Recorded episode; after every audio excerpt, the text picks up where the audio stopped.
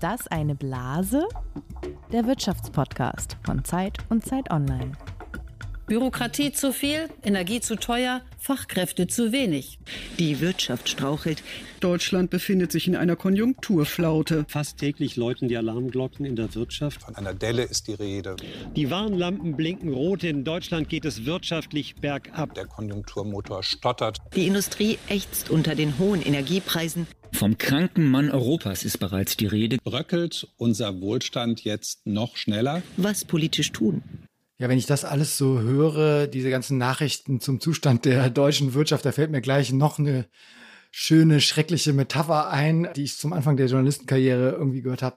Der Mühlstein um den Hals der deutschen Konjunktur oder der deutschen Wirtschaft. Also, ja, es, ist, es sind so ganz, ganz drastische Metaphern, die im Moment äh, herangezogen werden, um den Zustand der deutschen Wirtschaft zu beschreiben. Und dem wollen wir uns heute so ein bisschen annähern, Jens. Genau, wir wollen fragen, wie schlimm ist die Wirtschaft gerade wirklich? Wie gefährlich kann sie uns werden? Und mit welcher Politik kommen wir da wieder raus? Und damit herzlich willkommen zu Ist das eine Blase, dem Wirtschaftspodcast von Zeit und Zeit Online über Geld, Macht und Gerechtigkeit. Du bist Zacharias Zacharakis, Wirtschaftsredakteur bei Zeit Online. Ja, und du bist Jens Tönnesmann, Wirtschaftsredakteur bei der Zeit und machst ganz nebenbei noch das Magazin Zeit für Unternehmer. Und wir haben heute zwei spannende Gäste eingeladen, mit denen wir gleich sprechen. Das ist einmal Kolja Ruzio, Kollege hier aus dem Wirtschaftsressort, der sehr genau weiß und sehr genau beobachtet und uns dann erklärt, wie schlimm es genau um die Wirtschaft jenseits dieser Metaphern steht und woran man das wirklich zahlenmäßig festmachen kann. Und wir haben Katharina Dröge hier zu Gast. Die ist die Vorsitzende der Grünen Fraktion im Bundestag, die als Teil der Regierungskoalition mit dafür sorgen will, dass wir aus dieser Krise rauskommen. Und wie immer, Zacharias, starten wir in unser Thema mit einem kurzen Spiel. Genau, also Fakt oder Fantasie, ihr kennt es, liebe Hörerinnen und Hörer. Also wir wollen mal uns dem Thema nähern, indem wir ein bisschen gucken, was ist an Statistiken zuletzt gelaufen über den Zustand der deutschen Wirtschaft. Und es wird ja die ganze Zeit auch darüber diskutiert, dass Deutschland überreguliert ist, dass es zu viel Bürokratie gibt, dass einfach die Wirtschaft, die Unternehmen daran gehindert werden, sich in Deutschland zu entfalten. Und da wollte ich Jens jetzt mal mit einem Fakt auf die Probe stellen. Okay. Nämlich, also es gibt eine Untersuchung der Weltbank, die international schaut, wie die Bedingungen für Unternehmen in den Industrienationen sind, wenn sie denn eine Neugründung machen wollen. Oder besser gesagt, wie die Bedingungen für äh, Menschen sind, wenn sie ein Unternehmen gründen wollen. Diese Studie heißt Doing Business Studie und das erklärt ja eigentlich schon, worum es da geht. Es wird gemessen, der Aufwand an Formalitäten, die Zeit und Kosten und so weiter, die Arbeitsschritte so, und da sind die typischen Länder, also USA, Großbritannien, Frankreich, Japan, Kanada, so Industrienationen. Und jetzt kommt meine Behauptung, lieber Jens. Okay. In diesem Ranking, in dem aktuellsten, wo steht Deutschland da? Also, ich sage dir, dass trotz aller Erwartungen Deutschland gar nicht so schlecht dasteht, wenn denn jemand ein Unternehmen gründen möchte. Und zwar in diesem Ranking von insgesamt 21 Ländern, die da erfasst und äh, durchgeprüft werden, steht Deutschland auf Platz 4, also relativ weit oben. Wahr oder falsch? Ich glaube, du hast recht. Ich glaube, wir reden zu Recht viel über Bürokratie und Hemmnisse, die Unternehmerinnen und Unternehmen bremsen hierzulande. Aber wenn man im internationalen Vergleich guckt, dann stehen wir doch gar nicht so schlecht da, was vielleicht jetzt nicht heißen sollte, dass wir uns da, es uns da gemütlich machen. Ähm, aber ich glaube, das ist so, das ist ein Fakt. Da muss ich dich leider enttäuschen. Oh, Zacharias. Ich hatte, sorry, ich hatte genau denselben Impuls und äh, wollte das auch überprüfen und dachte, so schlimm kann es ja nicht sein und habe dann ähm, äh, nach so einer äh, Statistik gesucht, wenn man jetzt dieser Erhebung glaubt, der Weltbank, ja. äh, dann steht Deutschland wirklich nicht so gut da, nämlich auf Platz 18 von Platz von 21, von 21 Plätzen. Oh Gott. Und ja, das ist äh, tatsächlich nicht so ideal. Also du hängst einen Mühlstein um meinen Hals. Das ist der, genau, das ist der eine. Ich mich in dem zweiten Faktor der Fantasie wieder von diesem Stein befreien. Zerschlage die Fesseln und ähm, ja, also vielleicht mh, ich wollte auf jeden Fall weitermachen in diesem, in diesem Kontext und gucken, wie sind so die Bedingungen in Deutschland und wie ist die aktuelle Lage tatsächlich. Das ähm, Statistische Bundesamt gibt ja auch immer Zahlen zu Unternehmensgründungen heraus und aber auch Zahlen zu Unternehmensaufgaben. Mhm. Und jetzt das Neueste ist zur ersten Hälfte dieses Jahres, ähm, wie es da gelaufen ist. Und hier kommt jetzt meine Behauptung. Die Zahl der Gewerbeneugründungen in Deutschland lag im ersten Halbjahr 2023 mit 317.000 sogar um gut 10 Prozent über dem Wert aus dem vergangenen Jahr. Also es haben sich in der ersten Jahreshälfte 2023 10 Prozent mehr Unternehmen gegründet in Deutschland als 2022.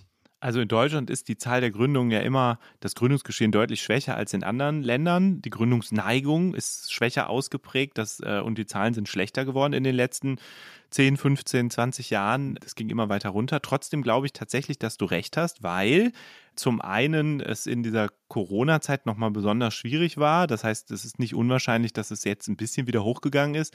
Und zum anderen sehen wir vielleicht auch schon Effekte der Krise. Es gibt ja tendenziell, wenn Leute sich Sorgen um ihren Job machen, eher vielleicht die Neigung, aus der Not heraus zu gründen. Auch das könnte dafür sprechen, dass die Zahl gestiegen ist. Also ich glaube in dem Fall wieder, wie beim ersten, glaube ich, du hast recht und hast hier einen Fakt vorgestellt und keine Fantasie. Das ist in diesem Fall korrekt. Oh, und, äh, und du hast es auch sehr gut analysiert. Es ist äh, genau auch die Begründung, die äh, genannt wird. Und es ist einfach viel Bewegung drin. Mhm. Auch wenn man sich ähm, das nur ganz kurz nochmal meine dritte Behauptung anguckt. Ähm, da hat man nämlich nochmal genau geguckt, wie viele Geschäftsaufgaben es gab, also im selben Zeitraum, auch in, äh, in der ersten Jahreshälfte. Das muss man natürlich immer so ein bisschen gegeneinander kontrastieren. Also wenn mehr Geschäftsaufgaben stattfinden als äh, Neugründungen, ist das vielleicht ein Problem. Mhm. Und äh, hier kommt jetzt nochmal meine Behauptung.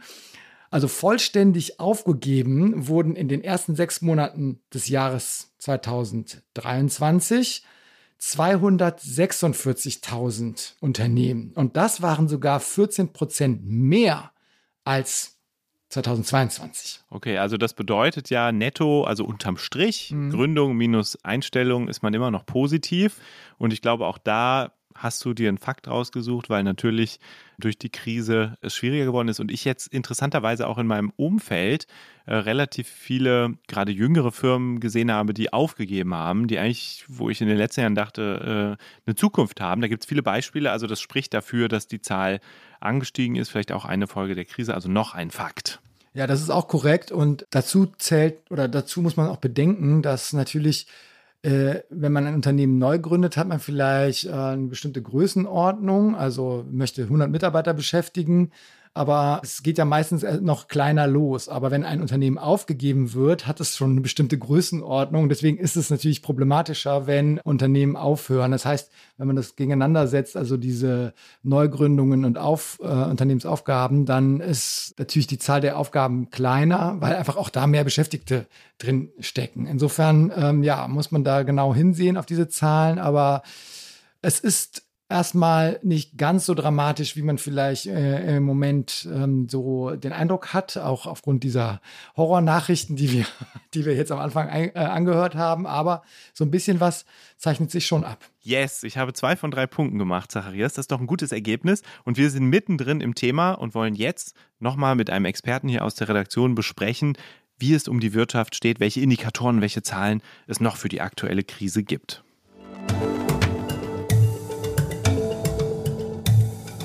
Kolja Ruzio ist jetzt bei uns. Kolja ist Redakteur im Wirtschaftsressort der Zeit, mein Büronachbar. Und er schreibt über Ökonomiethemen. Das heißt, er beschreibt in seinen Texten den Zustand der Wirtschaft. Er redet mit Ökonominnen und Ökonomen, guckt sich Studien an, Erhebungen, weiß, wie es der Wirtschaft im Land geht. Der geht es gerade nicht so gut. Kolja hat mit unseren Kollegen Max Häkler und Marc Wittmann gerade eine große Titelgeschichte für die Zeit gemacht. Überschrift Made in Germany vorbei. Untergangsstimmung in der deutschen Wirtschaft. Darum geht es dort. Kann ich euch nur empfehlen, den Artikel mal zu lesen. Aber jetzt haben wir Kolja hier. Hallo Kolja. Ja, danke. Freut mich, dass ich da sein kann. Und wir starten direkt mal mit der ersten Frage. Wie schlecht ist denn die Stimmung gerade in der Wirtschaft? Ist tatsächlich ziemlich schlecht. Also wenn man mit einzelnen Unternehmern spricht oder Managern oder Wirtschaftsverbänden, da hat man bei vielen tatsächlich den Eindruck, da hat sich ein großer Pessimismus breit gemacht. Bei einigen hat man fast so ein bisschen Untergangsstimmung, also in bestimmten Branchen, Chemieindustrie besonders, also energieintensive Industrien. Äh, aber auch Autoindustrie ist auch zum Teil äh, sehr negativ, was man da hört. Und es gibt auch Umfragen, also richtig systematische Umfragen, wo sich zeigt, Die Unternehmen beurteilen im Augenblick ihre Lage so schlecht wie zuletzt im Februar 2021. Da waren wir mitten in einem Lockdown wegen Corona. Also war wirklich eine schlimme Situation. Und jetzt ist die Lage nach der Einschätzung der Unternehmen selber wieder so schlecht. Also das ist schon ein bisschen besorgniserregend. Jetzt kommen schon Erinnerungen hoch an äh, frühere Zeiten, als es auch nicht so gut lief. Es war ja mal die Rede von dem kranken Mann äh, Europas äh, mit Bezug auf Deutschland. Das war so in den äh, Anfang der 2000er Jahre. Ist das vergleichbar mit damals? Sind wir in einer ganz anderen Situation? Wann war es das letzte Mal wirklich so schlecht, wie es sich jetzt irgendwie abzeichnet? Ja, also das Bild von diesem kranken Mann Europas ich habe vor einiger Zeit mit Clemens Fuß gesprochen, dem äh, Chef des äh, Wirtschaftsforschungsinstituts IFO in München, und hatte ihm auch diese Frage gestellt, äh, ob er das so sieht. Und er meinte, das sei eigentlich früher schon wahrscheinlich ein bisschen überzogen gewesen, dieses Bild. Und es ist auch heute überzogen. Ich habe auch einen anderen Prof gefragt, der meinte, na ja, es sieht jetzt nicht alles hier in Trümmern. Wir sind nur, wir bleiben nur deutlich unter unseren Möglichkeiten und es gibt schon berechtigte Sorgen. Also, wenn man jetzt fragt, wann war es eh nicht schlimm? Glaube ich, muss man zwei Sachen unterscheiden. Das eine ist kurzfristige Probleme, die wir haben. Also das, was man Konjunktur nennt. Es läuft gerade mal eine Weile schlechter oder besser.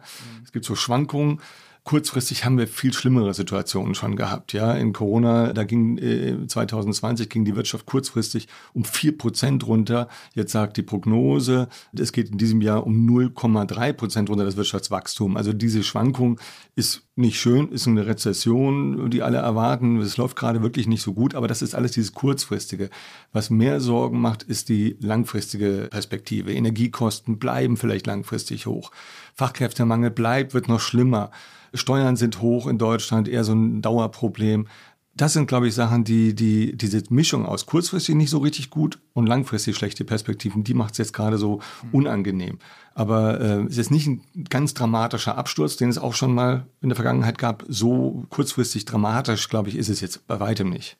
Ein anderes Bild, das in früheren Krisen manchmal thematisiert wurde, war das Bild von der roten Laterne Europas. Das ist auch ungefähr 20 Jahre her und das hat der damalige Vorgänger von Clemens Fuß, äh, Hans-Werner Sinn, gerne benutzt, um zu zeigen, wie abgeschlagen Deutschland dasteht.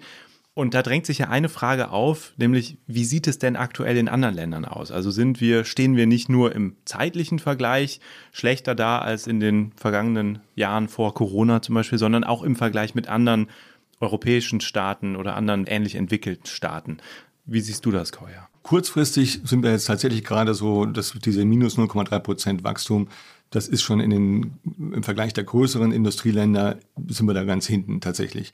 Aber das ist, da würde ich gar nicht so einen großen Wert drauf legen. Ich glaube, wichtiger sind so langfristige Faktoren. Und da haben wir ein paar Sachen, die es für uns wirklich schwerer machen. Das ist einmal, die Energiekosten sind bei uns schon höher als in einigen anderen Ländern, die nicht so stark von, von russischem Gas abhängig waren, die nicht so stark umbauen mussten, die vielleicht auch nicht einen Atomausstieg gemacht haben, was natürlich das auch nochmal verschärft.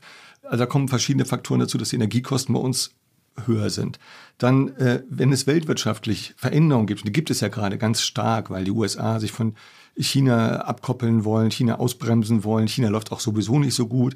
Wir sind ein Land, was viel mehr als die meisten anderen Länder auf den Außenhandel orientiert ist. Und das heißt auch, wir kriegen das viel mehr zu spüren, wenn dieser ganze Außenhandel sich neu strukturiert und erstmal nicht so viel Wachstum äh, erzeugt. Dann die Demografie, die ist bei uns wirklich viel, viel schlechter als in den allermeisten anderen Ländern. Wir haben halt wirklich einen extremen Alterungsprozess und man merkt jetzt schon den Fachkräftemangel und der wird noch weiter zunehmen und ist bei ganz vielen Unternehmen einer der wichtigsten Faktoren, warum die nicht wachsen, nicht was Neues schaffen, weil ja, Belegschaft altert, es kommen kaum Junge nach oder es können Stellen nicht besetzt werden.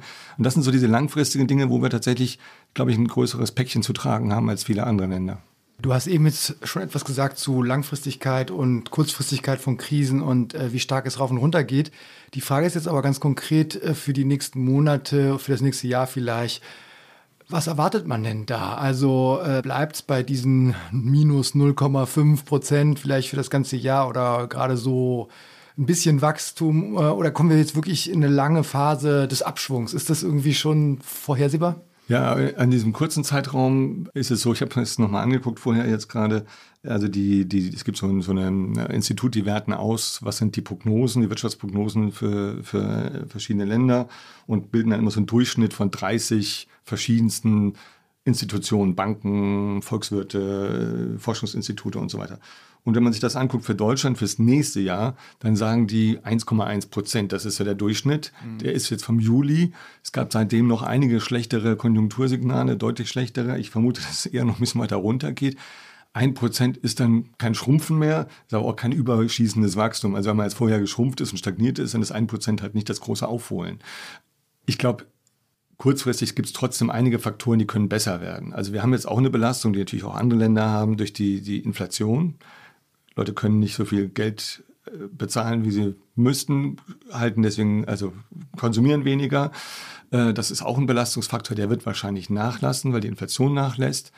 Vielleicht berappelt sich Chinas Konjunktur auch wieder ein bisschen mehr. Also es gibt so ein paar Faktoren, da kann man hoffen, dass sich das auch wieder ein bisschen entspannt. Also zum nächsten Jahr hin erwarten alle, dass wir auch wieder ein bisschen aus diesem Stagnation, Rezession herauskommen. Das glaube ich schon, dass da eine Erleichterung kommt. Wir haben jetzt eben schon diese Bilder angesprochen vom kranken Mann, von der roten Laterne. Ihr habt in eurem Beitrag noch ein anderes Bild benutzt, nämlich das von Gulliver, der am Boden liegt und gefesselt ist. Kannst du noch mal ein bisschen erzählen, was aus eurer Sicht dieses Bild rechtfertigt. Also inwiefern ist das Land auch gefesselt und kommt da auch gerade nicht raus? Ja, das Bild äh, habe ich gar nicht, äh, haben wir gar nicht erfunden. Das hat ein, ein Prof, mit dem ich gesprochen hatte, hatte mir das gesagt. Gulliver äh, ist ja aus Gullivers Reisen dieser, dieser Mensch, der schiffbrüchig ist, landet an der Küste in so einem Zwergenland und ist bewusstlos und als er aufwacht, ist er gefesselt, überall mit so ganz kleinen Schnürchen, an jedem mhm. Finger, an jedem Haar praktisch, an jedem Arm, kleine Schnürchen von diesen Zwergenmenschen, die ihn da irgendwie am, am Strand äh, gefesselt haben.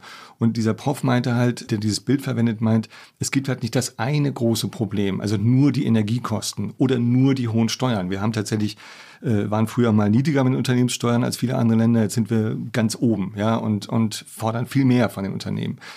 Aber es gibt eben auch nicht nur dieses eine Problem oder nur der Fachkräftemangel, sondern es sind so viele kleine Schnürchen.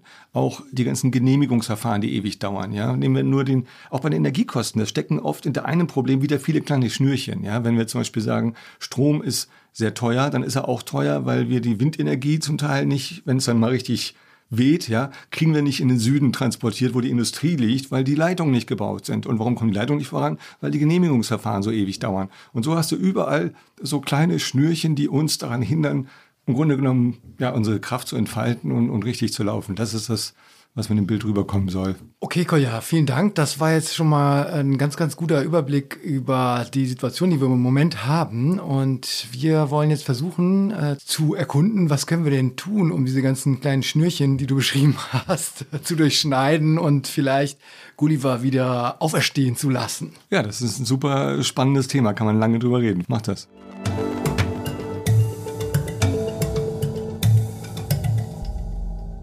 Bei uns ist jetzt Katharina Dröge. Katharina Dröge ist eine Politikerin von den Grünen, die mit 38 Jahren schon eine ganz spannende politische Karriere gemacht hat und vielleicht in dieser Karriere auch eine kleine Wandlung schon hinter sich hat.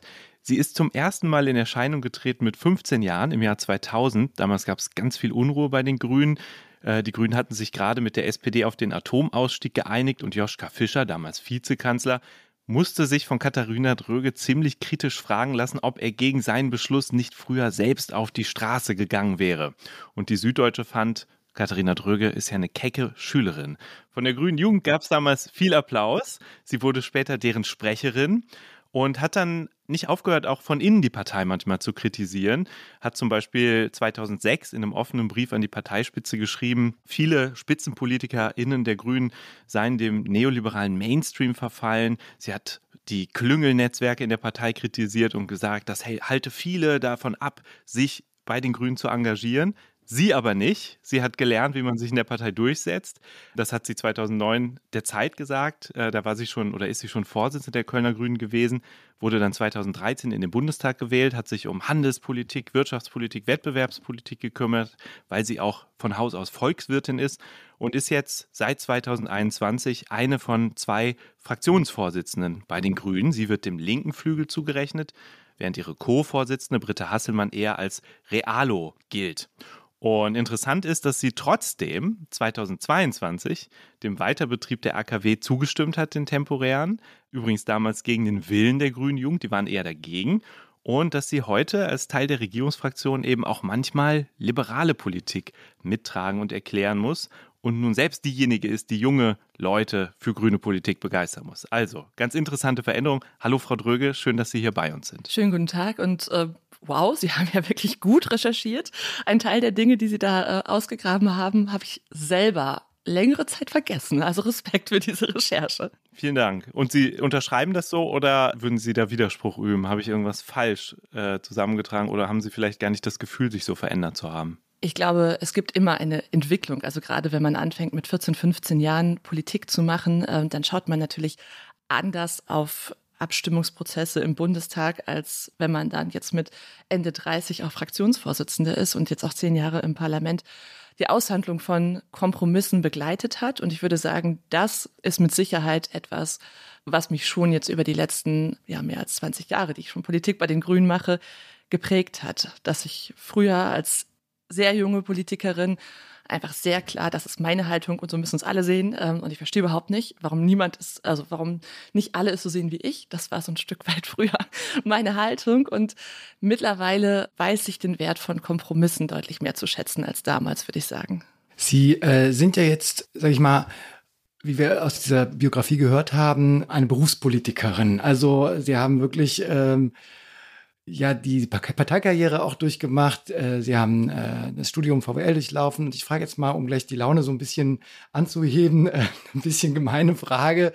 Und Sie kümmern sich ja in Ihrer Partei um Wirtschaft. Trotzdem fehlt so ein bisschen in der Biografie so der direkte Bezug oder dass Sie auch wirklich mal in Unternehmen gearbeitet haben. Sind ja dann nach dem Studium auch gleich in die Politik, in die Verwaltung gegangen.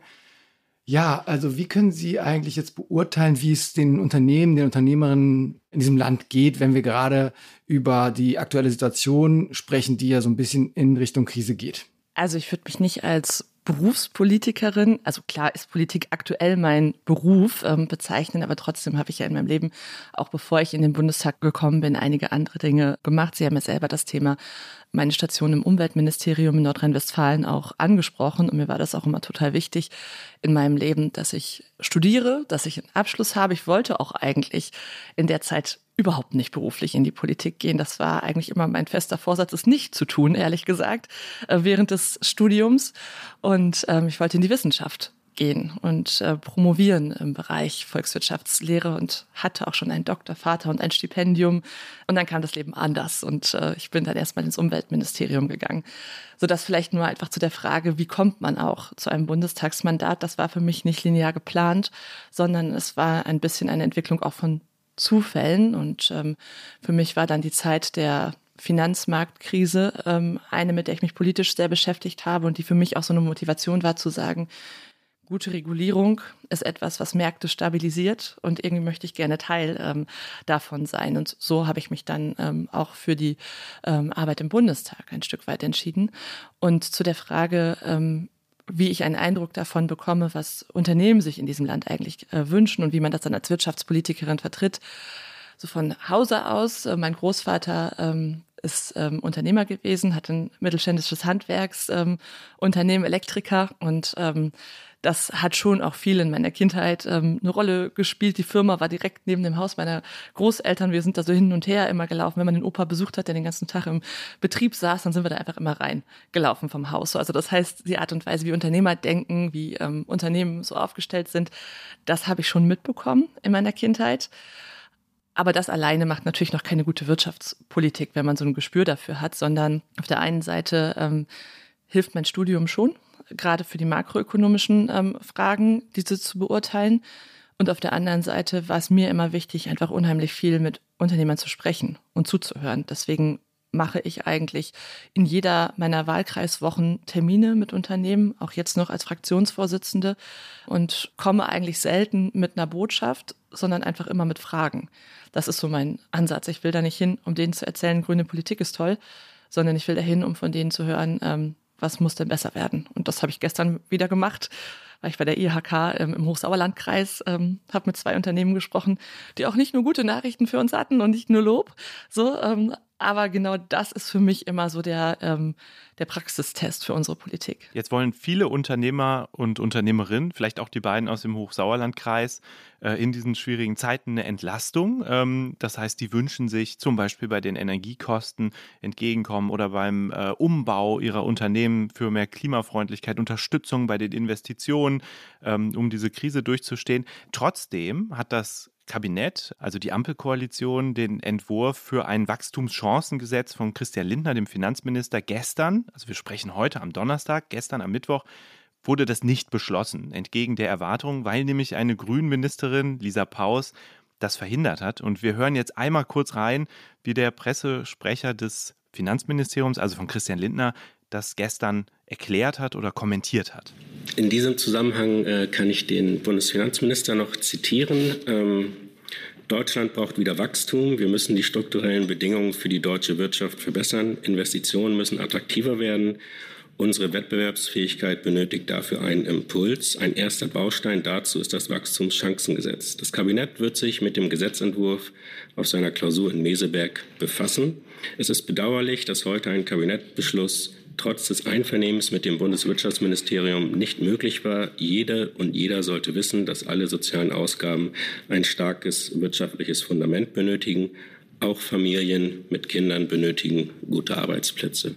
Ja, Frau Dröge, hat er da nicht recht, äh, wenn er das so verteidigt und sagt, eigentlich brauchen wir doch diese steuerpolitischen Maßnahmen, 50 an der Zahl, äh, mit 6 Milliarden Euro Entlastung, die sich das Finanzministerium davon verspricht, um die Wirtschaft ähm, in diesen schwierigen Zeiten zu unterstützen. Ist das nicht eine gute Idee? Also, wenn wir vielleicht mal ganz kurz auf das Sauerland gestern und den ersten Teil Ihrer Frage zurückkommen. Ja, auch die haben äh, mit mir über das Thema Energiepreise ähm, gesprochen. Das war so eigentlich das prägende Thema, um das es den beiden ging. Und ähm, deswegen, und das leitet jetzt auch ein Stück weit über äh, zu der Antwort auf Ihre Frage, geht es uns in der Bundesregierung als Grünen um mehr als das Wachstumschancengesetz an der Stelle, sondern wir kämpfen auch für einen Industriestrompreis. Und das war auch das, was ich gestern gefragt wurde von dem Unternehmer, der eine Gießerei betreibt und sagt, ich bin im internationalen Wettbewerb, ich habe extrem hohe Energiekosten, ich brauche da eine Antwort von der Bundesregierung. Und ich habe dem auch gestern noch gesagt, ja, wir kämpfen auch in der Bundesregierung dafür, dass es einen Industriestrompreis gibt.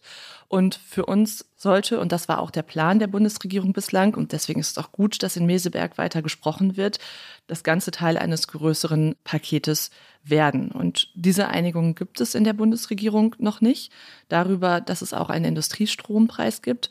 Und deswegen finde ich es auch richtig, dass weiter gesprochen wird. Und es war ursprünglich eigentlich sowieso der Plan der Bundesregierung, dass man die wirtschaftspolitischen Impulse in Meseberg dann miteinander auf der Kabinettsklausur bespricht. Und jetzt hatte das Finanzministerium den Wunsch, es auch etwas früher zu machen schon äh, in dieser Woche. Aber aus meiner Sicht spricht überhaupt nichts dagegen, jetzt beim alten Zeitplan zu bleiben und die Sachen dann tatsächlich einfach in Meseberg zu machen, in der Hoffnung, dass wir auch in dieser Frage noch ein Stück weiterkommen. Und mit Blick auf das Wachstumschancengesetz, das Christian Lindner gestern ja beschließen wollte und wo es auch die Rückmeldung von uns gab, ist es sicherlich so, dass da auch sinnvolle Dinge drinstehen, die wir Grünen auch unterstützen insbesondere die Investitionsprämie, die er vorgeschlagen hat, die sich auf ähm, Investitionen in Klimatechnologien konzentriert. Das ist etwas, wofür wir auch lange geworben haben. Und ich finde es auch gut, dass er insgesamt das Verhältnis von Investitionsanreizen und allgemeineren Steuersenkungen in ein besseres Gleichgewicht gebracht hat als im ursprünglichen Entwurf, den er vorgelegt hat. Also da gibt es Schritte in die richtige Richtung. Aber dieses Gesetz alleine, es hat ja einen großen Titel, wenn es den Anspruch hat, Wachstum zu befördern aus meiner Sicht wird dieses Gesetz alleine diesem Ziel einfach nicht gerecht. Und deswegen sollten wir da weiter miteinander drüber sprechen. Ähm, jetzt noch eine Nachfrage dazu, weil äh, es sind ja ganz viele verschiedene Maßnahmen im Gespräch. Also wir haben dieses Wachstumschancengesetz, äh, wir haben verschiedene Impulse, die man äh, der Wirtschaft geben möchte. Wir haben den Industriestrompreis, den Sie gerade erwähnt haben. Da gibt es jetzt auch unterschiedliche Meinungen innerhalb der Regierung zu, was von dem gemacht werden kann. Und dann gibt es sowas wie die Kindergrundsicherung, die ja auch Geld kostet und äh, um, um die es ja nun ging gestern in diesem Streit. Die Sache ist ja letztlich, dass all das, was sie jetzt machen wollen, um der Wirtschaft zu helfen, egal ob man jetzt die Steuern senkt oder äh, direkte Förderung gibt, all das kostet Geld. Und äh, das Budget ist knapp, äh, zumindest dadurch, dass es die Schuldenbremse gibt. Ähm, wie kommt man jetzt aus dieser Lage raus? Ja, es wird da über verschiedene Maßnahmen gestritten und am Ende ist, steht immer diese Geldfrage im Weg. Also ähm, geht es letztlich darum, dass man ja die Schuldenbremse aus dem Weg räumen muss, muss man irgendwie den Finanzminister dann in jedem Klein-Klein überzeugen. Also wie kommt man aus diesem, aus diesem Dilemma heraus? Also es gibt tatsächlich einmal die grundsätzliche Frage, aber die werden wir wahrscheinlich in der Ampel nicht abschließend gemeinsam beantworten. So offen wäre ich jetzt einmal die Frage, wie viel Spielräume sollte der Haushalt eigentlich haben? Da bin ich sehr klar der Auffassung, dass wir uns selbst das Leben unnötig schwer machen mit einer zu restriktiven ähm, Haushaltspolitik, die ähm, der Finanzminister sich so an dieser Stelle wünscht. Die Schuldenbremse bietet mehr Spielräume, als wir nutzen. Der Haushalt hat mehr Möglichkeiten, zum Beispiel durch den Abbau umweltschädlicher Subventionen, als wir gerade ergreifen. Das ist aus meiner Sicht eine verpasste Chance an der Stelle, die wir tatsächlich hätten nutzen können, um solche Debatten überhaupt nicht führen zu müssen. Denn die Bekämpfung von Kinderarmut sollte aus meiner Sicht das gemeinsame Ziel dieser Bundesregierung sein. Und sie unterstützt ja die Kindergrundsicherung auch gerade gezielt Familien im unteren Einkommensbereich, die arbeiten gehen und trotzdem so wenig verdienen, dass sie sich fragen müssen, komme ich mit meiner Miete klar, komme ich mit den täglichen Kosten für den Alltag unserer Familie klar. Und die bekommen diesen Kinderzuschlag und da wollen wir ja stärker unterstützen. Und damit angesichts der hohen Inflation auch entlasten. Und ich finde, das ist volkswirtschaftlich sinnvoll, gerade die in diesem Bereich auch zu stützen. Und auf der anderen Seite Unternehmen gezielt dann jetzt auch dazu ähm, anzureizen, mehr Investitionen zu tätigen. Und da muss man nicht alles über Steuersenkungen machen. Wenn wir beispielsweise den Industriestrompreis vorschlagen, oder den zweiten Vorschlag, den ähm, ich jetzt mit zwei Kollegen aus meiner Fraktion gemacht habe, mehr Investitionsanreize für das Baugewerbe, dann kann man das auch aus meiner Sicht aus Krediten machen, weil wir eine Kreditermächtigung haben zur Bekämpfung hoher Energiepreise und zur Stabilisierung der Wirtschaft aus dem letzten Jahr, wo noch nicht alles ausgeschöpft ist, was die Bundesregierung von uns als Bundestag an Ermächtigung bekommen hat. Das heißt, so könnte man sich klug aufstellen im Haushalt und damit dann auch mehrere Ziele gleichzeitig erreichen. Aber auch da gibt es noch keine gemeinsame Perspektive in der Koalition. Also ich glaube, diesen Investitionsimpuls, den Sie vorgeschlagen haben, diese Investitionsagenda, mhm. die müssen wir gleich noch mal so ein bisschen im Detail besprechen, was Sie genau vorhaben oder sich wünschen oder vorschlagen. Vielleicht einmal ganz kurz nochmal die Frage. Sie haben jetzt diese verschiedenen Sichtweisen erläutert. Wir haben das eben an dem Statement ja auch gehört, wie der Bundesfinanzminister auf das Veto von Lisa Paus reagiert hat. Jetzt gibt es viele Sorgen in der Wirtschaft, dass dieser Streit innerhalb der Koalition in einer ganz wichtigen Zeit letztendlich die Politik lähmt und da, wo eigentlich jetzt ja sozusagen Eingreifen nötig wäre und auch äh, Regulierung und vielleicht auch Investitionsimpulse nötig wären, man sich mit diesem Streit aufhält. Wie gefährlich kann das aus Ihrer Sicht für die Wirtschaft werden, dass solche Gesetze dann blockiert werden, dass es da hin und her geht, dass es nicht weitergeht, das besorgt ja sehr viele Beobachterinnen und Beobachter und natürlich auch Unternehmen. Also, um es einmal ganz klar zu sagen, es ist ja kein Veto, was von unserer Seite aus gestern gekommen ist, sondern es ist eigentlich ein ganz normales mhm. Verfahren in der Bundesregierung, dass man sagt. Ein Leistungsvorbehalt war es, glaube ich. Genau, und das heißt, ich habe noch Beratungsbedarf. Das heißt aber nicht, ich mache das Gesetz am Ende mhm. nicht, sondern ich möchte noch Fragen klären. Und das Gesetz wird ja erst zum 1.1. des nächsten Jahres in Kraft treten. Und damit hat man natürlich auch noch Zeit, offene Fragen zu klären. Und das hat sich die Bundesregierung ja jetzt auch vorgenommen bis Meseberg. Also das heißt, heißt, und das haben ja auch alle Kabinettsmitglieder gesagt, am Ende wird auch das Wachstumschancengesetz Teil einer Investitionsförderungsagenda der Bundesregierung sein. Das ist das klare Signal an die Unternehmen. Und ich hätte mir schon auch gewünscht, auch gestern, dass das nicht dann direkt von den Kollegen so als, ach krass, jetzt gibt es hier keine Zustimmung und die Ampel schreitet schon wieder öffentlich interpretiert worden wäre, sondern das ist eigentlich unser Job, so ein bisschen zu sagen, es ist auch ein normaler Vorgang. Und natürlich wird es am Ende kommen, äh, dass man in der Bundesregierung nochmal berät. Entschuldigung, Frau Dröger, aber es ist ja nicht ganz normal, dass man eine angesetzte Pressekonferenz, also Herr Lindner wollte ja dazu was sagen, das hat er dann abgesagt. Das ist ja schon von der Art und Weise für manche Leute vielleicht irritierend und signalisiert eher, es ist eben nicht so ein ganz normaler Vorgang, weil man eigentlich schon öffentlich was verkünden wollte, offenbar, was man dann doch nicht getan hat. Also es ist nicht ganz so nach Plan gelaufen, wie es jetzt bei Ihnen klingt. Verstehen Sie nicht, dass das irritierend ist für die, für die Menschen draußen, die Unternehmen? Doch, und in, mit Blick auf die Kommunikation, und das ist ja so ein bisschen die Selbstkritik, die wir uns als Ampel schon seit Monaten anziehen müssen. Mhm. Es ist jetzt nicht so, dass wir in der Stilnote viele Punkte bekommen würden. So, ne, das habe ich jetzt eigentlich von allen mhm. in den letzten Wochen, auch auf meinen Sommertouren, als Rückmeldung bekommen, das ruckelt zu viel und da ist zu viel in der öffentlichen Diskussion und damit macht ihr zu viel Verunsicherung und das stimmt ja auch einfach. Also das, das ist der Job, den wir haben, das besser hinzukriegen. Das ist auch gestern nicht total glatt gelaufen. So, das heißt, das Ziel, das wir uns jetzt vorgenommen haben, gemeinsam für den Sommer, da müssen wir dran arbeiten. Aber das soll jetzt nicht so abgeklärt klingen. Aber nachdem wir uns ein halbes Jahr das Leben sehr schwer gemacht haben, habe ich jetzt auch nicht erwartet, dass wir den Knopf komplett umgelegt kriegen und sofort ist alles ganz still und ruhig. So, sondern das ist jetzt eine Arbeit, die wir haben, miteinander zu diesem anderen Modus wieder zurückzukommen. Mhm. Okay, also kommen wir zurück zur Sachpolitik, äh, jetzt Gerne. auch in diesem Podcast. und äh, es gibt da ja verschiedene Vorschläge äh, im Raum. Sie haben auch einen gemacht, einen großen einen Vorschlag für einen Investitionsimpuls in der Wirtschaft oder für Wirtschaft, Jobs und Klima, soweit der Titel zumindest. Und darin ja, schlagen Sie vor, dass der Staat für die Wirtschaft 30 Milliarden freimachen soll, äh, ja, in verschiedenen und es in verschiedene Bereiche gehen soll. Also erstmal, warum so viel Geld und was soll damit überhaupt gemacht werden? Also wenn wir uns anschauen, wie die deutsche Wirtschaft gerade aufgestellt ist, dann machen uns insbesondere die Investitionszahlen der Wirtschaft Sorge. Die sind so niedrig, dass sich damit gesamtwirtschaftlich nicht mehr der Kapitalstock ähm, aufrechterhalten ließe und insbesondere nicht der Schritt Richtung Zukunft gemacht werden kann. Und deswegen haben wir uns als Bundestagsfraktion gefragt, wie und wo kann man ansetzen, um diese Investitionstätigkeit auch zu befördern. Und da gibt es zwei Dinge. Einmal die Industrie und die ähm, hat momentan einen hohen Druck, gerade die, die im internationalen Wettbewerb steht, mit Blick auf Energiekosten. Und deswegen haben wir an der Stelle auch den Vorschlag von Robert Habeck für einen Industriestrompreis unterstützt. Und das Zweite ist, wir haben uns nochmal ganz genau die Bauwirtschaft angeschaut. Denn die ist besonders konjunktursensibel und da sind auch gerade die ähm, Auftragszahlen wirklich nicht so gut, mit einer Mischung aus unterschiedlichen Gründen, warum das so ist.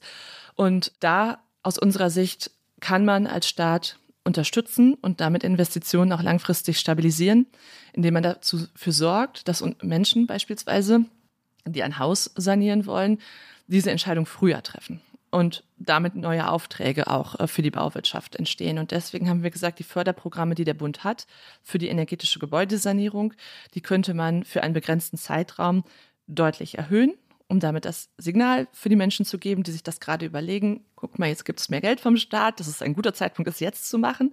Und auf der anderen Seite die Förderung für den sozialen Wohnungsbau zu erhöhen, um auch da den Impuls zu setzen, wer das jetzt machen möchte, jetzt ist ein guter Zeitpunkt, jetzt ähm, gibt es gerade eine höhere Förderung vom Staat. Und damit hätte man einen dreifachen Effekt aus unserer Sicht und deswegen spricht viel dafür.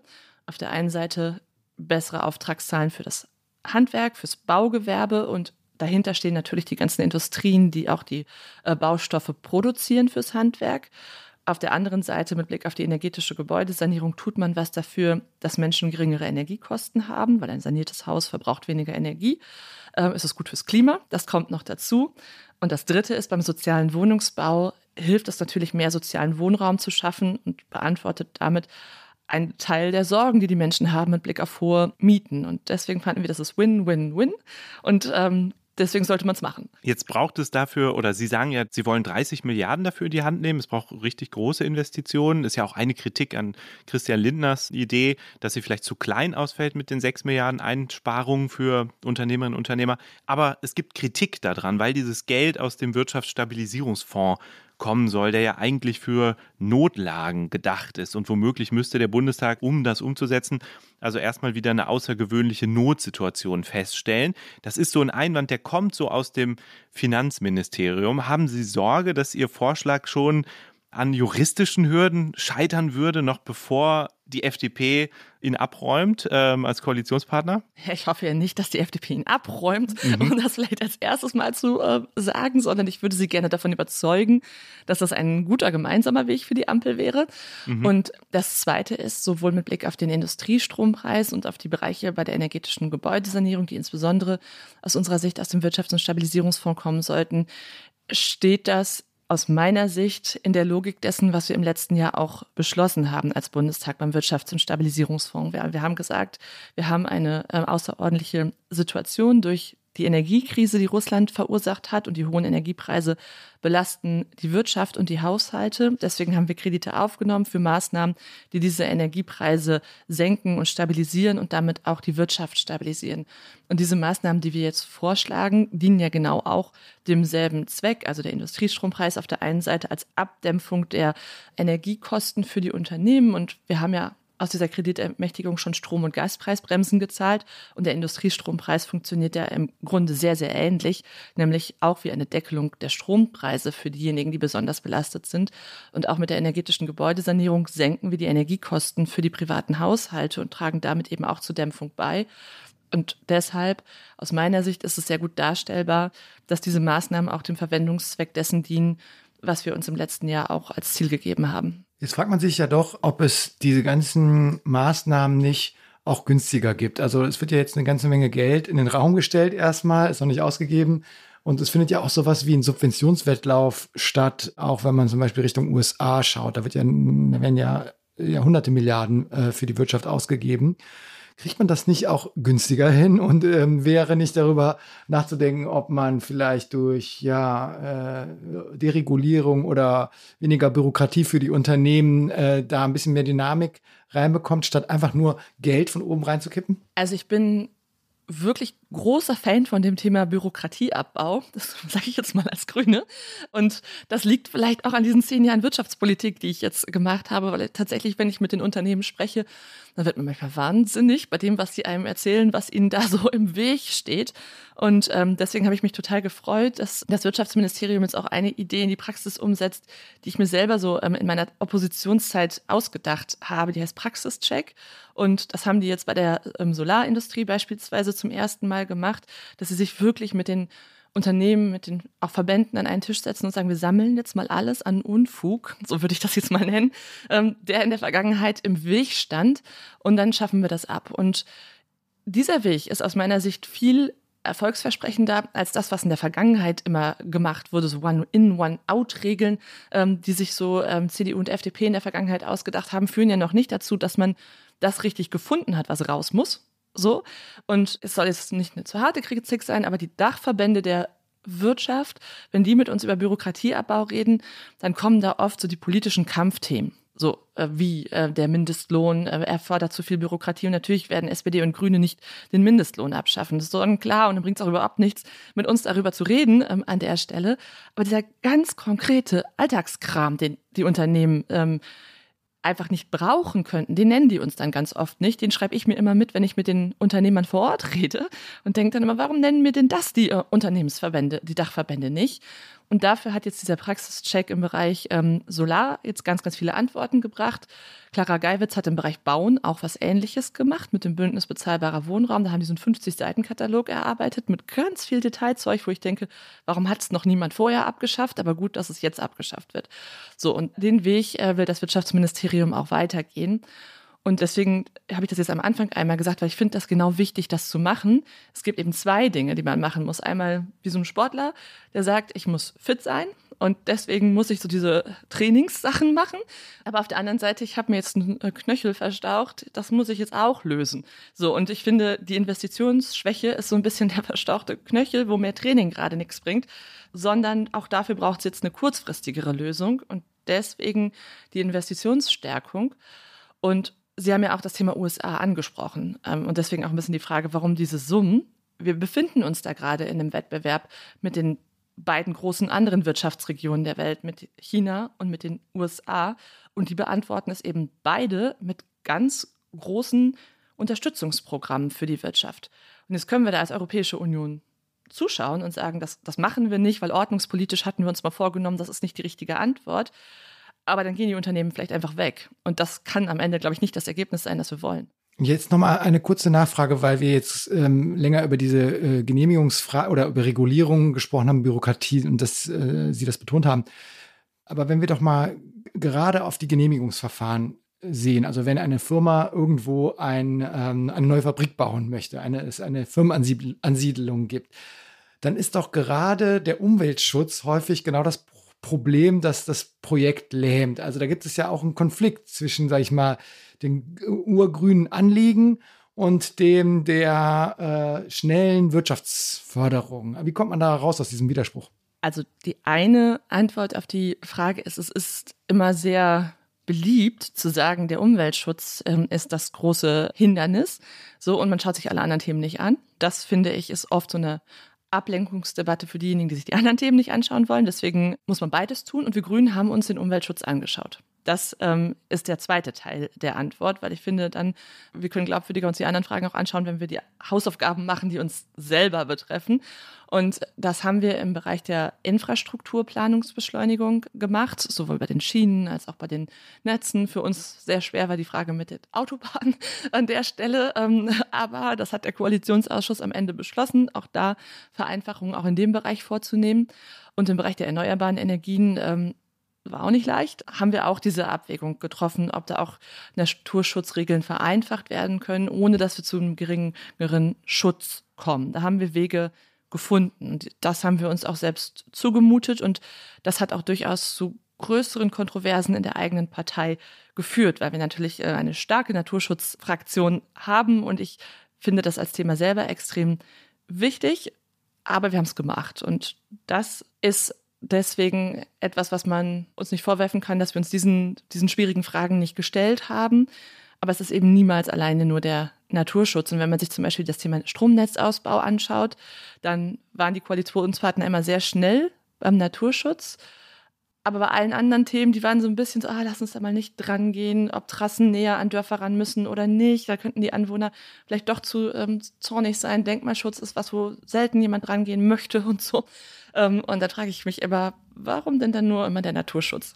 Aber um es einmal mit der kritischen Frage zu äh, fragen, die Sie vor 20 Jahren Joschka Fischer gestellt haben, beschließen Sie heute manchmal Dinge, gegen die Sie früher auf die Straße gegangen wären? Zum Beispiel Ausbau von äh, Windenergie nahe von äh, Wohnhäusern oder äh, Weiterbetrieb der AKW, auch wenn es nur vorübergehend ist, um diese Notlage abzufedern. Machen Sie das manchmal, Dinge beschließen, die Sie früher auf die Palme gebracht hätten? Bestimmt. Also Aha. wenn ich mich an mein 15-, 16-jähriges Ich erinnere, dann mhm.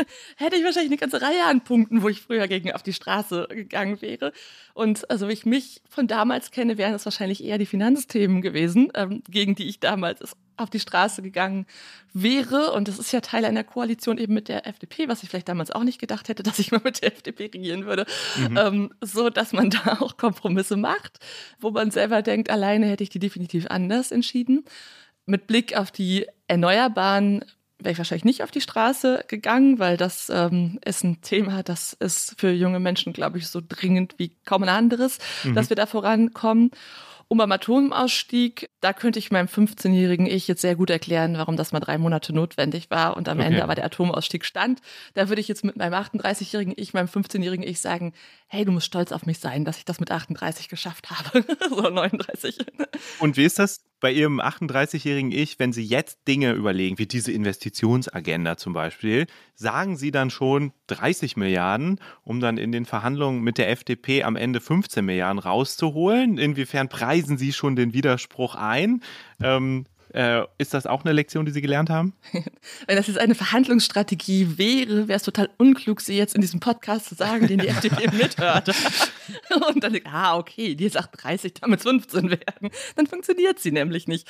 Aber ansonsten daneben habe ich den Vorschlag so gemacht, ähm, wie ich denke, wie er aktuell gerade notwendig ist. Mhm. Das ist schon mein Anspruch, wenn wir einen eigenen Vorschlag machen und ihn öffentlich machen, dann machen wir ihn so, wie wir denken, wie er notwendig wäre. Und den ja. hätte ich tatsächlich genauso gemacht, auch wenn ich mit niemandem koalieren müsste.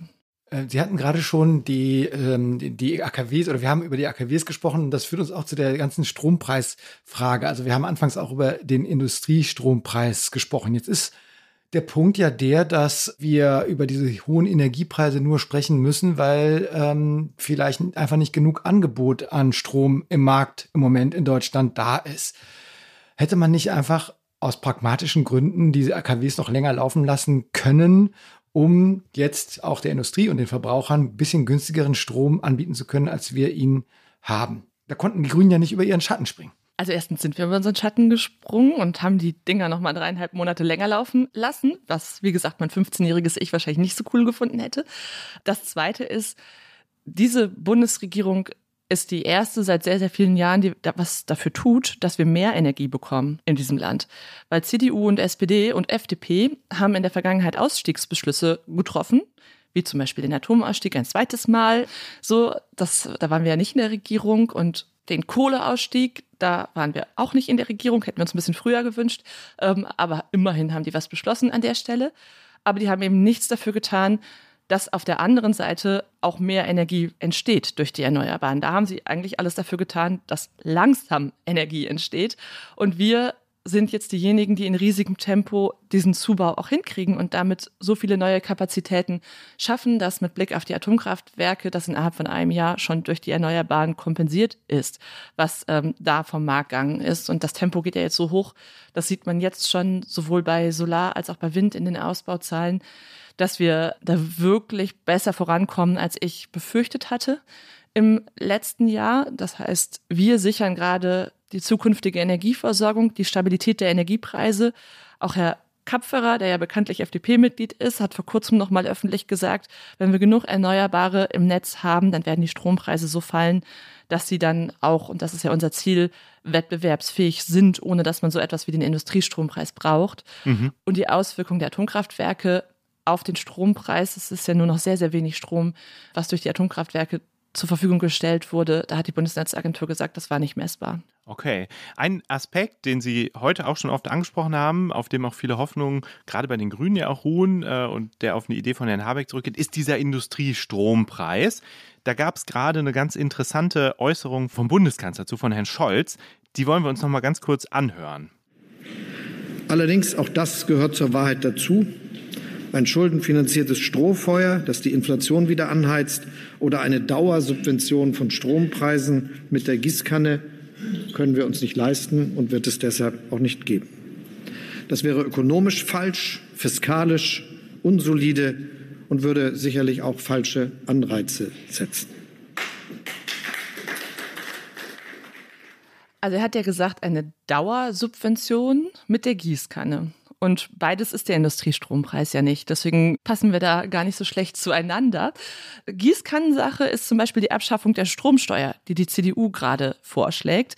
Während der Industriestrompreis ja zielgerichtet ist und sich ausschließlich auf die Unternehmen, die energieintensiv sind und im internationalen Wettbewerb stehen, bezieht. Also es ist eben das Gegenteil von Gießkanne. Und zweitens, er ist nicht auf Dauer ausgerichtet, sondern es ist ein Brückenstrompreis für die 2020er Jahre so lange, bis die Erneuerbaren dann so günstig sind, dass sie den Strompreis wettbewerbsfähig halten.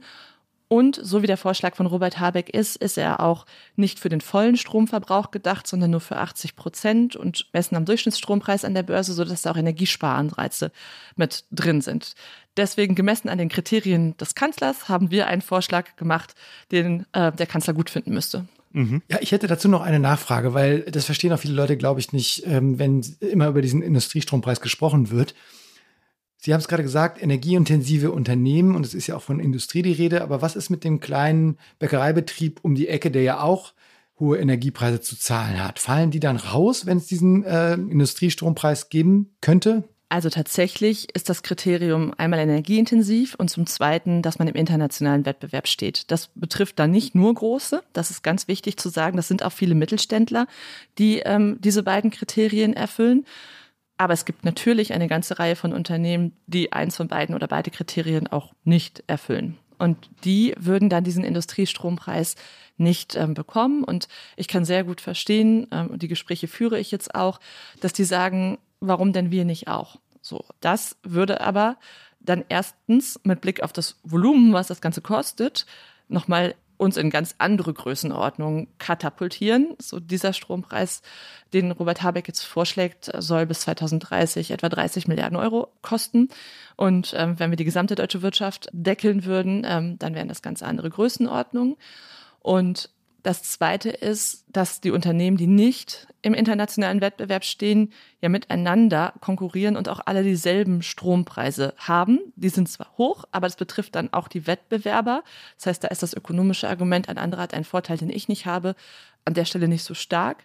Aber das Dritte ist, wir haben die Unternehmen auch alle bei den Stromkosten entlastet, indem wir im letzten Jahr die EEG-Umlage abgeschafft haben. Und das war ein Hauptstrombestandteil, staatlich bedingt, den zum Beispiel die CDU, die jetzt jammert, nie abgeschafft hat, nie anders finanziert hat. Das haben wir jetzt mit uns Grünen gemacht. Und damit haben wir auch für den Mittelstand eine Stromkostensenkung beschlossen. Okay. Frau Dröge, wir haben ganz viel gesprochen heute über die verschiedenen Ideen, die im Raum stehen. Ihre Idee, die Idee von Herrn Lindner. Wir sind so ein bisschen am Schluss angekommen. Eine ganz kurze Schlussfrage noch. Es gibt sehr viele Metaphern, mit denen gerade die Lage der Wirtschaft beschrieben wird. Flaute, die Alarmglocken gehen an, der kranke Mann Europas. Haben Sie eine Metapher dafür, wie wir jetzt wieder rauskommen? Was ist Ihr Bild, das Sie vor Augen haben, wenn es um die lösenden Politikvorschläge von Ihnen geht? Also ich ähm, wünsche mir viel mehr Optimismus in dieser mhm. Debatte und ähm, habe eigentlich eher so ein Bild wie so ein Läufer kurz vor dem Start. Mhm. So, es muss jetzt losgehen. So, und wir tun was dafür, damit das Rennen gut verläuft.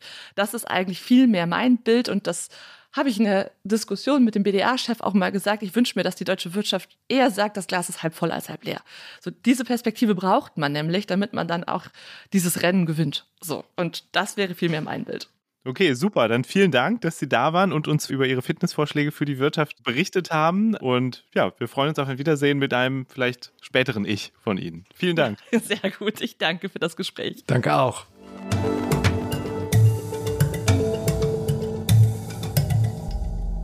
Ja, Zacharias, das war Katharina Dröge, die uns ja ein kleines Fitnessprogramm der Grünen vorgestellt hat und äh, die deutsche Wirtschaft auf der Startposition sieht. Das führt uns natürlich zu unserer Frage, ist diese diese Krise, über die wir gerade reden, äh, und das Negativwachstum, das für dieses Jahr zu befürchten ist, ist es vielleicht am Ende nur eine Blase und mit den richtigen politischen Weichenstellungen sieht es nächstes Jahr schon wieder ganz anders aus. Was meinst du? Ja, also die Anzeichen, die ich jetzt auch aus meinem persönlichen Umfeld wahrnehme, sind schon beunruhigend, weil also gerade aus dem Bereich Bauen, wo ich ein bisschen Bezug zu habe, äh, nehme ich schon wahr, dass jetzt Unternehmen auch einfach den Betrieb einstellen. Also ich habe jetzt neulich mit einem mit einem Bauunternehmer gesprochen, der ähm, ja zuvor, also in den letzten zehn Jahren, die haben immer so 20, 30 Häuser im Jahr gebaut, so ein kleiner mittelständischer Betrieb. Und die haben einfach null Aufträge mehr und äh, die stellen quasi ja den Betrieb ein. Also die haben auch wirklich Mitarbeiter entlassen. Und ähm, genau, und das ist beunruhigend und ich denke, es trifft aber nicht auf alle Bereiche zu. Also Bau ist das größte Problem wahrscheinlich, ähm, aber wenn wir jetzt, also wenn man jetzt nicht gegensteuert, was ja die Regierung machen möchte, aber noch nicht tut, ähm, dann kann man wahrscheinlich ähm, vieles verhindern. Also dann äh, gibt es vielleicht neue Pulse, das kostet auch Geld. Aber ich glaube, es ist jetzt auch eine gewisse Dringlichkeit da. Also es muss gehandelt werden, es muss jetzt Impulse geben. Und wenn das nicht passiert, dann könnte es sein, dass sich diese Krise durchaus vertieft. Also das wäre so ein bisschen meine, meine Prognose äh, für mhm. die zweite Jahreshälfte, aber auch für das kommende Jahr. Also es muss jetzt wirklich gehandelt werden. Was meinst du?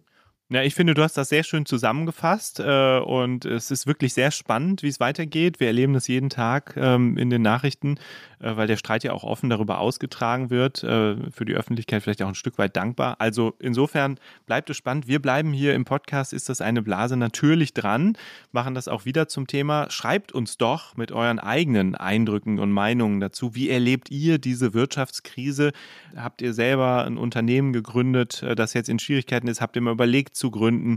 Macht ihr euch Sorgen um ihr, eure Arbeitsplätze oder seid ihr vielleicht äh, ganz optimistisch, dass es doch schneller wieder aus dem Tal rausgeht, als manche befürchten? Schreibt uns das gerne einfach an blase.zeit.de. Darüber freuen wir uns. Und wir bedanken uns an dieser Stelle natürlich wie immer bei Maria von den Pool Artists, die für uns diese Folge aufgenommen hat und auch bei Munja und Ole vom Podcast-Team von Zeit Online. Und euch, lieben Hörerinnen und Hörern, danken wir fürs Zuhören. Und wenn ihr wissen wollt, was das Tier oder die Tiere, ich weiß nicht genau, Jens. Ein Esel ist heute ein Esel, dran. Ein Esel, was der Esel zur Zukunft der Wirtschaft denkt, dann bleibt einfach dran und hört euch das Tierorakel an. Ist das eine Blase? Ist ein Podcast von Zeit und Zeit Online, produziert von Pool Artists.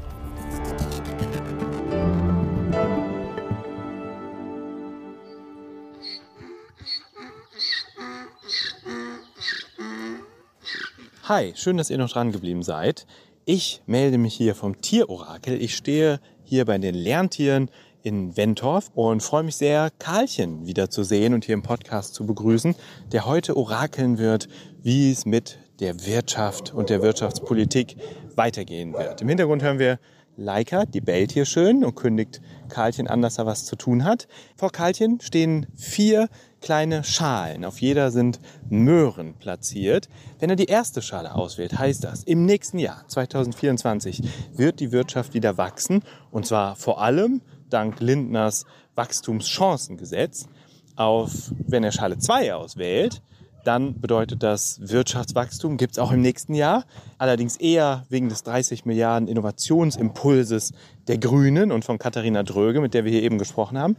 Und die dritte Schale bedeutet, nein, die Wirtschaft stagniert leider. Und die vierte Schale bedeutet, das geht alles ins Leere. Die Wirtschaftspolitik zieht nicht. 2024 haben wir ein weiteres Jahr möglicherweise, in dem die Wirtschaft schrumpft. So, und jetzt Auftritt Karlchen. Es geht los. Karlchen, Möhren. Guck mal, Möhren.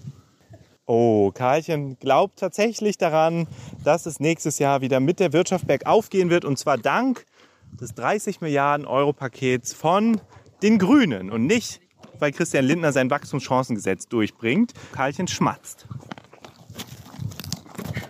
So, ich stehe jetzt hier in der Wentorfer Lohe und um mich herum stehen zwei Esel und ein Pony, ein Shetty. Und die Entscheidung ist gefallen. Ich sage vielen Dank fürs Zuhören, während hier weiter geschmatzt wird.